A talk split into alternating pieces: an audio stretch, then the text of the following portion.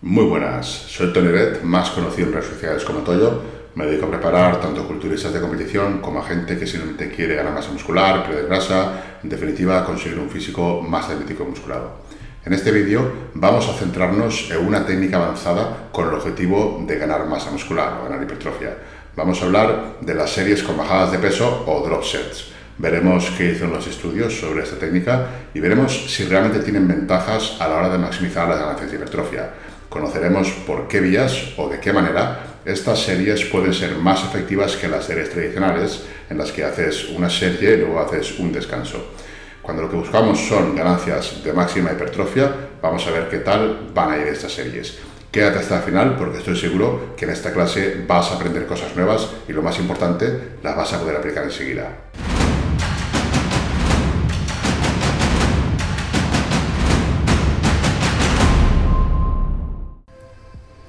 Volumen de entrenamiento y técnicas avanzadas. Vamos a ver cómo medir el volumen de entrenamiento cuando realizamos técnicas avanzadas. En este caso concreto vamos a verlo cómo medir el volumen cuando realizamos bajadas de peso o drop sets. Existen muchas técnicas de entrenamiento avanzadas con el objetivo de maximizar las ganancias de hipertrofia, pero principalmente son dos las técnicas que más se han investigado. Una serían las bajadas de peso o drop sets y la otra técnica serían las rest pause. Estas técnicas avanzadas mm, han sido bastante investigadas y ahora en este vídeo vamos a ver algunos de los estudios, vamos a ver qué dicen y vamos a ver por qué podrían ser una mejor opción o por qué no. Bajadas de peso o drop sets. Normalmente las bajadas de peso implican hacer una serie hasta el fallo o muy cerca del fallo e inmediatamente después bajar un 20 o 25% de la carga y realizar otra serie hasta el fallo. Eso sería una serie con una bajada de peso o drop set. Desde el punto de vista, la carga que hay que bajar en cada drop set va a depender de a cuántas repeticiones se haya hecho en la primera serie. Si por ejemplo en la primera serie solo se hacen 10 repeticiones o menos, la, la, cantidad a trabajar mm, prefiero que sea más elevada, como mínimo un 30% de la carga, para que de ese modo en la siguiente serie puedas hacer las suficientes repeticiones efectivas. Recordemos que las repeticiones efectivas serían unas 5 repeticiones. Si después de una bajada de peso solamente haces 3 repeticiones, te estarías perdiendo ahí dos repeticiones efectivas. De ahí que en el caso de que en la primera serie hayas hecho 10 repeticiones al fallo o muy cerca del fallo, la recomendación sería como mínimo bajar un 30% de la carga para que en la siguiente serie que va inmediatamente después puedas sacar al menos 5 repeticiones. Por otro lado, si en la primera serie consigues hacer unas 15 repeticiones, por ejemplo, en ese caso con tan solo bajar un 20% de la carga podría estar bien, ya que saldrían seguro 5 repeticiones. Pero mi recomendación general, salvo que en la primera serie salgan más de 15 repeticiones, sería bajar siempre un 30% de la carga. Si en la primera serie, por ejemplo, realizamos 20 repeticiones, pues ahí un 30% mm, quizás sería excesivo, pero en condiciones normales, en que la serie lleva entre 10, 12, 15 repeticiones en la primera, sí que bajaría siempre un 30% de la carga. Yo, de hecho, en mis rutinas, cuando pongo bajadas de peso, suelo recomendar que al menos en la primera bajada se quite un 30% de la carga para, como digo, pues poder sacar suficientes repeticiones de calidad en la siguiente serie. En caso de que después de la primera bajada de peso vengan más bajadas de peso, pues en, ese caso ya la carga a bajar ya no tendría por qué ser necesariamente del 30%, porque al haber ya mucha menos carga que en la primera serie, aun quitando menos del 30%, ya es más sencillo, es más factible que salgan como mínimo 5 repeticiones. Me interesa que salgan 5 porque quiero contar 5 repeticiones efectivas. Eso, como digo, pues sería el mínimo de repeticiones que buscaría en cada bajada. El estandarizar las bajadas y bajar siempre un 30% de la carga o el usar siempre una determinada secuencia de descarga puede ser útil también para registrar una progresión de cargas en este tipo de series con bajadas de peso. Aunque controlizar la progresión en cargas es siempre algo más complejo porque el tiempo de descanso entre las bajadas puede variar de unas sesiones a otras y esto pues lógicamente puede influir a la hora de tener más o menos rendimiento. Si por ejemplo un día eres más lento bajando las cargas, ese día, haber tenido un descanso más largo, es muy probable que el total de repeticiones sea más alto que otro día en el que el descanso haya sido más, más corto. Debido a ese detalle, en las series con bajadas de peso, sí que controlizo una progresión de cargas, pero solo tengo en cuenta la carga y las repeticiones que se hayan movido en la primera serie antes de realizar alguna de las bajadas. Las bajadas ya simplemente lo que prestaría atención o lo que me enfocaría sería en que las series se llevaran al fallo muscular o muy cerca del fallo. En lo que respecta a las investigaciones sobre esta técnica de intensidad, algunos estudios han insinuado que series con bajadas de peso producen similar o incluso un mayor crecimiento, pero siempre que las series se llevan al fallo muscular. Es decir, por ejemplo, una serie normal a la que sumas tres bajadas de peso, una serie con tres drop sets, a efectos prácticos produciría las mismas ganancias en cuanto a hipertrofia que cuatro series tradicionales. No está claro por qué las series con bajadas de peso podrían superar al mismo número de series convencionales y tampoco es algo que se haya visto en todos los ensayos. Los resultados a veces son contradictorios, eh, pero la principal causa de que hayan resultados contradictorios es por no estandarizar bien los descansos en cuanto a protocolos las bajadas y otro tipo de factores que pues, son difíciles estandarizar completamente cuando haces una bajada de peso. Luego veremos ¿Cómo afectan las series con bajadas de peso al volumen total de entrenamiento?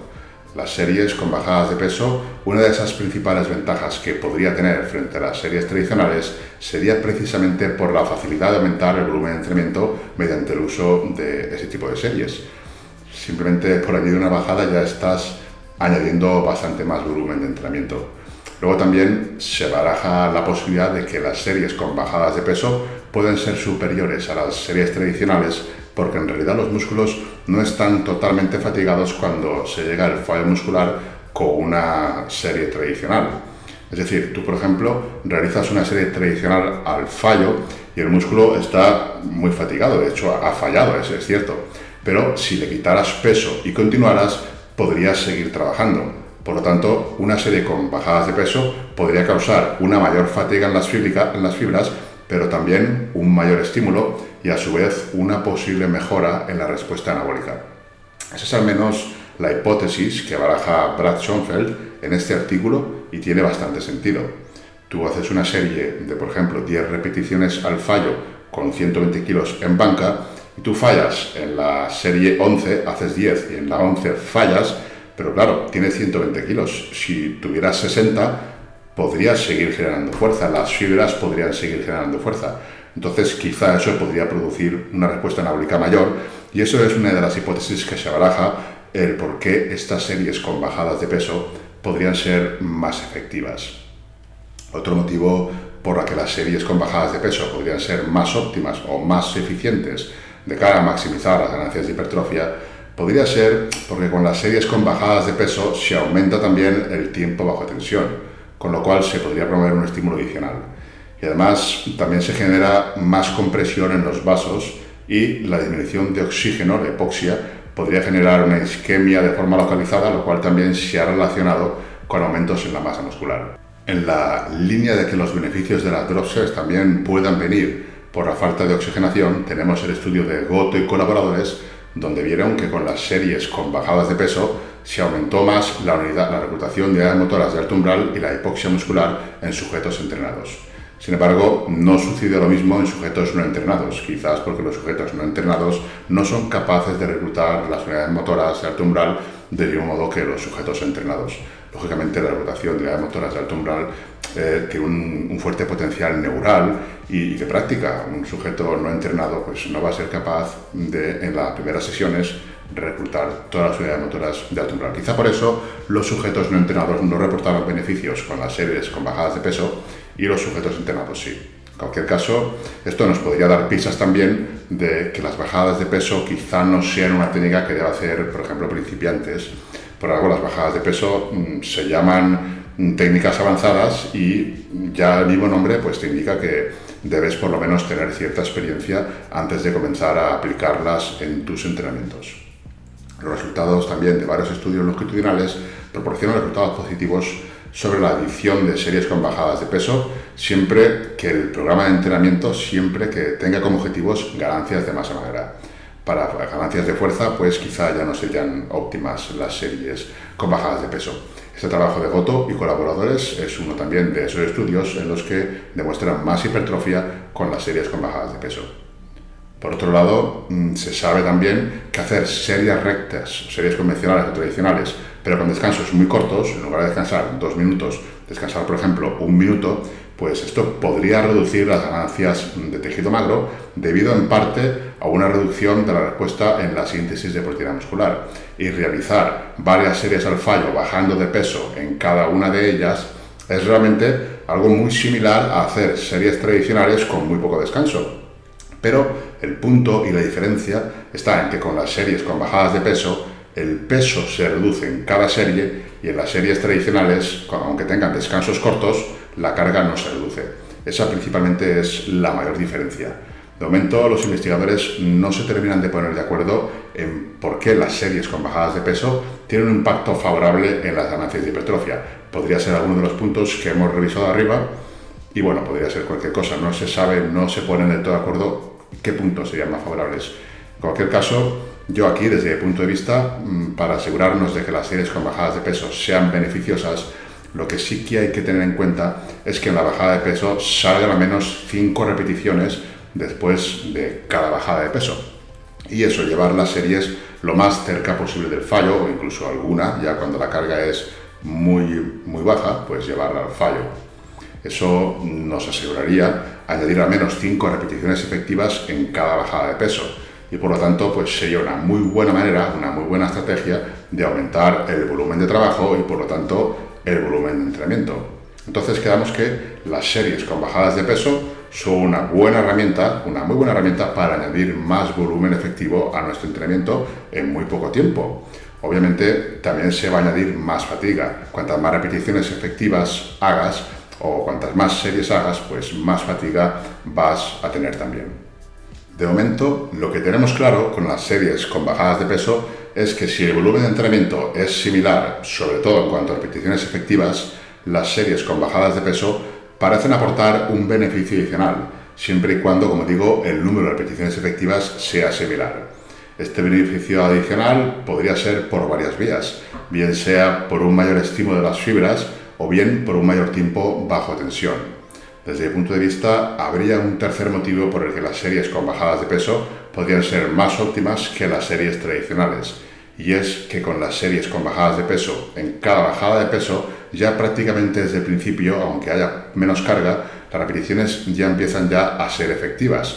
Esto nos da varias ventajas adicionales. La primera es que el conseguir repeticiones efectivas con una carga no demasiado elevada puede reducir fatiga a nivel articular o tendinoso, con lo cual se va a reducir bastante lo que sería la fatiga a nivel del tejido conectivo.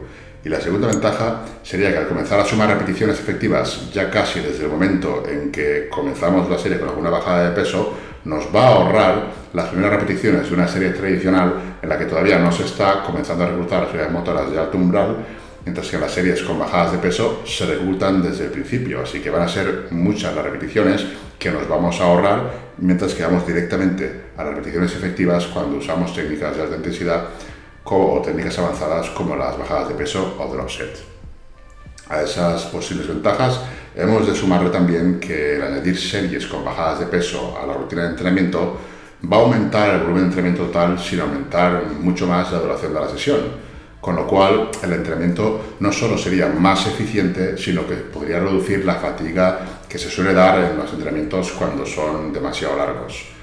Pero bueno, obviamente no todo van a ser ventajas y también hay que tener en cuenta que cuando se emplean las series con bajadas de peso, lo ideal va a ser llegar al fallo y la fatiga que se genera cuando se llega al fallo también es muy, muy elevada, por lo que sería conveniente limitar este tipo de series y añadirlas con mucha precaución se puede usar como una manera de, aumentar el volumen, pero siempre sin abusar de ellas en exceso. Y también sería conveniente realizarlas sobre todo en las máquinas u ejercicios que nos proporcionen cierto grado de seguridad. Máquinas que nos puedan facilitar la tarea a la hora de realizar la bajada de peso, que tengamos facilidad, ya sea por placas, por discos, pero que puedas hacerlo rápido, etc. Luego, en cuanto a la hora de añadir este tipo de series y sobre todo cómo progresar añadiéndolas en un entrenamiento, Esto lo explico en una de mis rutinas que principalmente se basa en esta técnica de alta intensidad.